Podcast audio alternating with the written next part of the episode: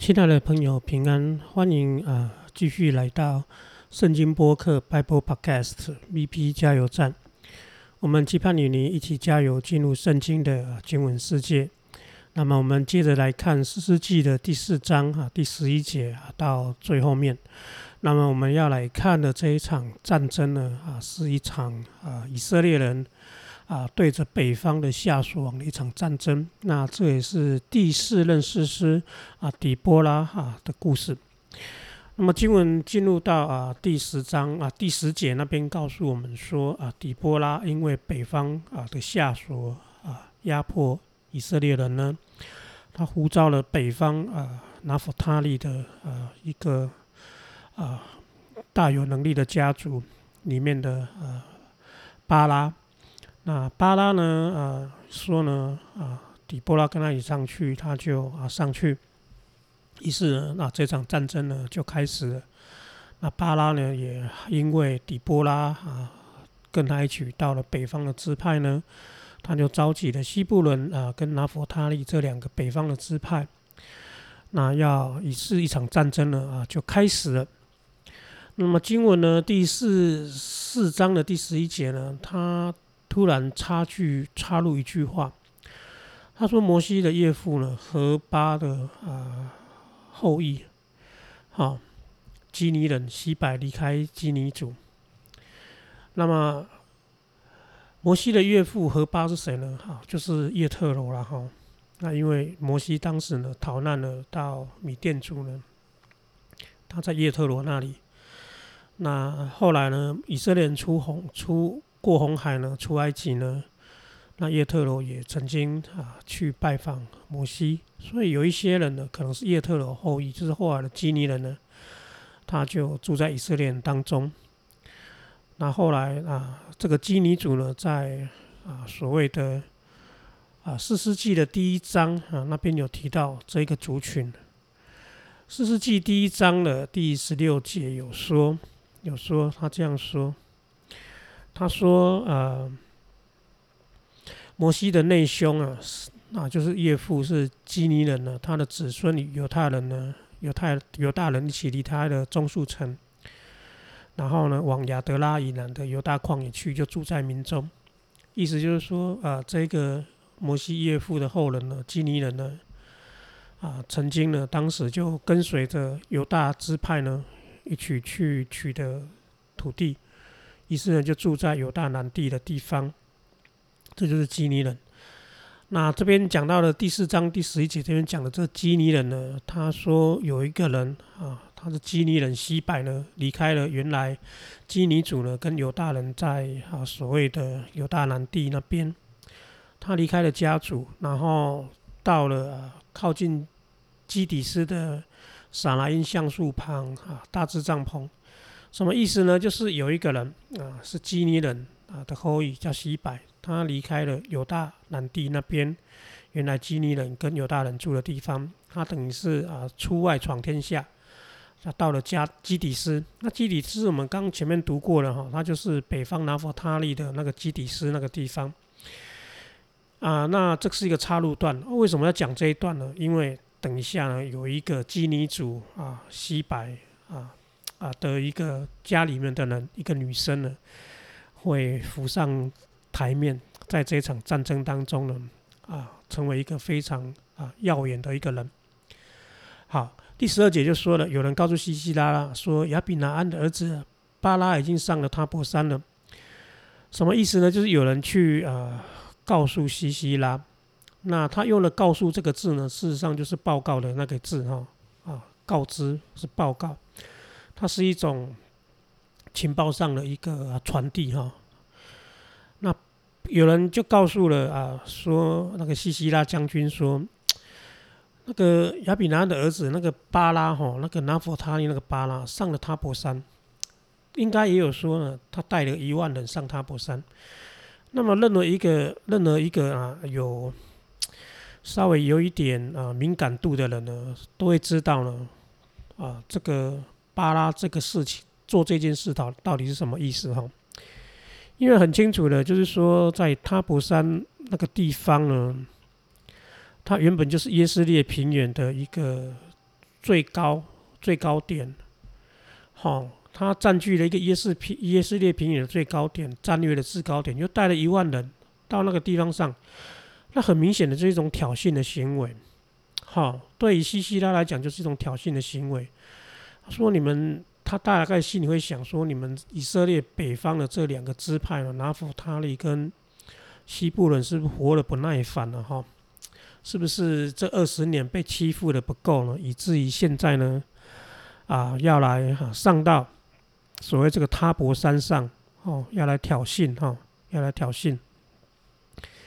因此呢，啊，当有人告诉啊西西拉这件事，西西拉果然就是如同啊那个士师底波拉说的，说呢，他就会招把他的军队拉出来，而且会啊布阵在基顺河。十三姐就这样告诉我们，他说西西拉呢啊这个下属的将军呢，他就召集了他所有的铁车一百辆铁车，全军出动，到达哪里呢？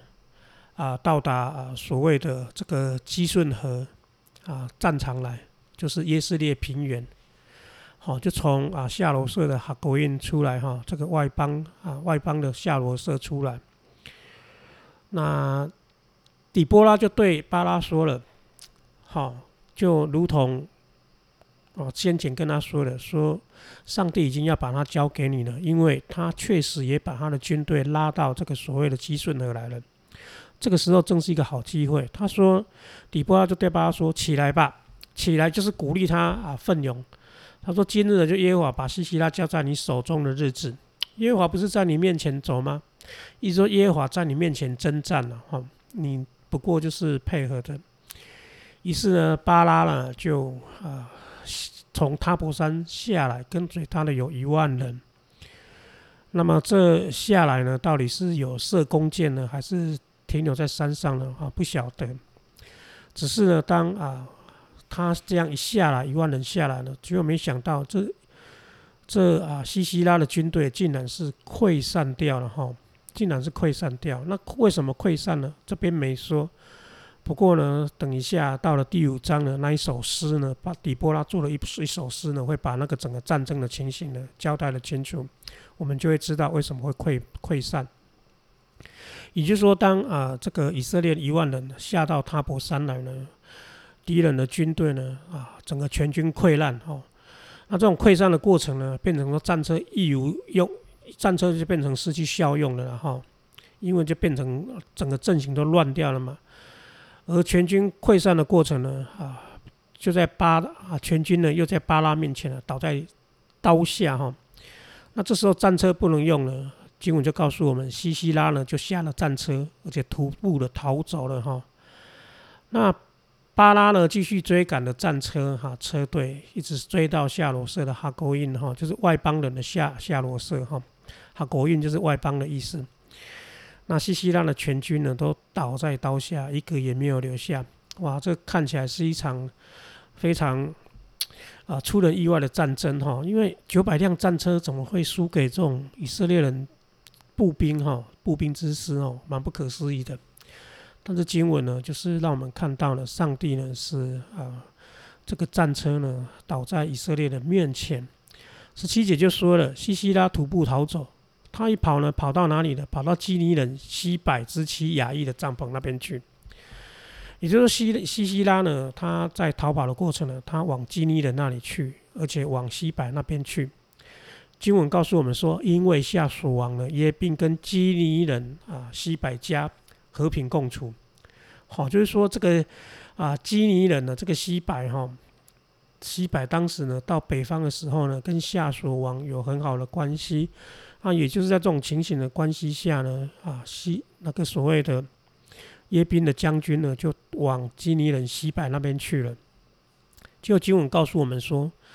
啊，西柏的妻子雅意出来迎接西西拉，对他说：“我主，请进来，到我这里来，不要害怕。”那这边看到说雅意出来迎接西西拉呢，你大概可以知道呢，啊，这件事情是雅意主动的哈，雅意主动出来的哈，他大概知道西西拉会来，他主动出来迎接他，于是西西拉呢就进了他的帐篷，那雅意呢就用被子把他盖住，什么意思呢？就是把他啊藏起来。不要让人家发现。那西西拉大概也觉得说啊，亚裔呢是对他哦要保护他了，要救他，救他脱离这敌人的追杀。于是这外邦的啊将军呢啊，西西拉就对牙医说了：“渴了哈，他希望说给他一点水喝。”那当然了，在这种从战场上逃回来了，他一直一路都在逃，当然是没有时间喝水。这时候啊，觉得是安全的，就喝喝水。就牙医呢，就打开那个装奶的袋呢，皮带呢，给他喝。好，那么后来我们会知道呢，啊，牙医是故意让他喝牛奶的，哦，或者是羊奶。为什么呢？因为假如说呢，我们啊人呢，假如有印象的话，哈，当我们有时候睡眠不好的时候呢，我们有时候会说呢，在睡前呢，喝一杯牛奶会帮助我们啊，有比较好的睡眠。原来呢啊，以前的人就知道了，喝牛奶呢可以让神经呢啊安定下来，因为牛奶里面有钙质，而那个钙质呢钙离子呢会让神经哈安定哈，所以就会好睡，所以他就让他喝牛奶，哈就故意让他好睡，结果没想到呢哈这个水呢变成牛奶了，就是西西拉的一个陷阱，因为他真的变好睡了哈，因为二师姐告诉他说呢，西西拉对牙医说呢，你站在门口。假如有人来说你有没有在这里，你就说没有。当然要说没有啊，因为他就是要让敌人找不到他嘛，以色列人找不到他。经文说呢，西西拉呢就沉沉的睡着了。啊，沉沉的睡着是什么意思呢？哈，就是睡得很沉呐，哈。那么事实上呢，啊，这个这句话意思是说呢，啊，他原来是说啊。西击败了妻子衙役了啊，取了帐篷的瘸子，手里拿着锤子，静悄悄的到那身旁，然后拿茄子从他的鬓角呢钉下去，然后钉透在地上。然后说呢，西西拉当时呢正是疲乏沉睡，意思是说呢，西他描述的西西拉啊死在一个女人的手里，那个人呢就是西柏的妻衙役。就是刚刚啊接待他进来啊所谓的躲避敌人的那一位女人哈，原来这位衙役呢，他是早就有预备好的，他早就预备好要杀掉这个西西拉将军，所以才会在门口迎接他，而且还让西西拉没有防备，所以呢才会在他沉睡的时候呢就取了他的性命哈，而且是用什么？用那个啊，所谓他们在游牧民族的那个帐篷的那个瘸子哈，那个瘸子就是铆钉了哈，啊拉住帐篷的铆钉，拿着铁锤，然后这样，在他睡着的时候呢，沉睡的时候呢，喝完牛奶，然后呢疲惫的时候呢，啊就这样死在一个女人的手里。那么经文告诉我们呢，第二十二节说，看呐，巴巴巴拉呢，就是那一位啊。以色列的那位将军呢？啊，追着西西拉就追追到这附近来了。经文说，亚裔又出去迎接他。吼，牙医又出去迎接他。然后牙牙医又跟他说了：“来，我给你看你要找的人。”哇，这两个男人哈，遇见这个牙医哈，这两个战场上的将军遇到牙医哈，几乎哈都相形的失色。前面十九节说呢，啊，十八节说。牙医出去迎接西西拉，说：“我主，请进来，哦，不要害怕。”那么第二十二节这边呢，衙役又出去了迎接哈这个追赶他的哈西西拉，说：“我主，请进来，我要让你看你要找的人。”哇！假如我们是芭芭拉啊，芭拉哈，大概心里想说：“哇，太好了啊，终于逮到这位家这个逃走的将军哈，敌方的将军。”结果没想到呢，这个巴拉一进去呢。他本来以为是对他来讲是啊立下一个很大的一个荣耀的功劳的时候呢，反而变成是巴拉呢最没面子的时候。因为这位以色列将军一进到帐篷里面，经文告诉我们说：“看呐，西西拉已经倒在地上死了，而且那个瘸子呢，那个钉呢钉子呢还钉在他的太阳穴当中。”所以。巴拉大概就会想起了，这个时候就会想起了当时底波拉跟他说的那一句话：说荣耀呢不会落在你身上，会落在一个女子的身上。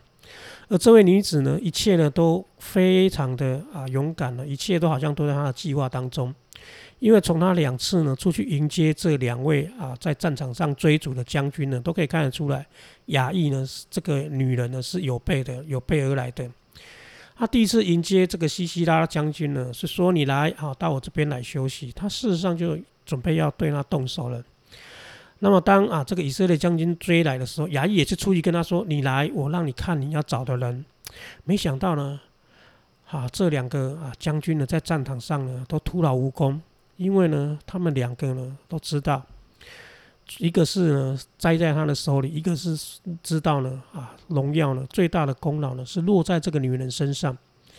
好，所以这也是呢巴拉呢他始料未及的地方哈，他大概就会想起了底波拉跟他说的，荣耀会落在一个女人的身上。OK，二三节就说了，那一日呢，上帝就在以色列面前呢制服了迦南王约宾。经文是说，不是以色列人制服耶迦南王耶宾，是说上帝制服人制服了迦南王耶宾，在以色列人面前。原来经文告诉我们，这一切都是上帝的作为，不是人的作为，是上帝制服，不是以色列人制服。而且上帝在以色列人让以色列人知道，你们不要看哈夏属王何等的强大，在上帝面前什么都不是。因此呢，这样子呢，就让。以色列人呢，就脱离了啊这个迦南王耶宾啊的一个啊统治压迫二十年。他说了，从此之后，以色列人的手呢，对迦南王耶宾的手越来越强硬，直到呢将迦南王耶宾给剪除掉。所以呢，这个夏所这个城市呢，啊，在这个时候呢，再一次的被制服了。那么夏所这座城市呢，在历史上以来呢，啊，它也就是一座名城。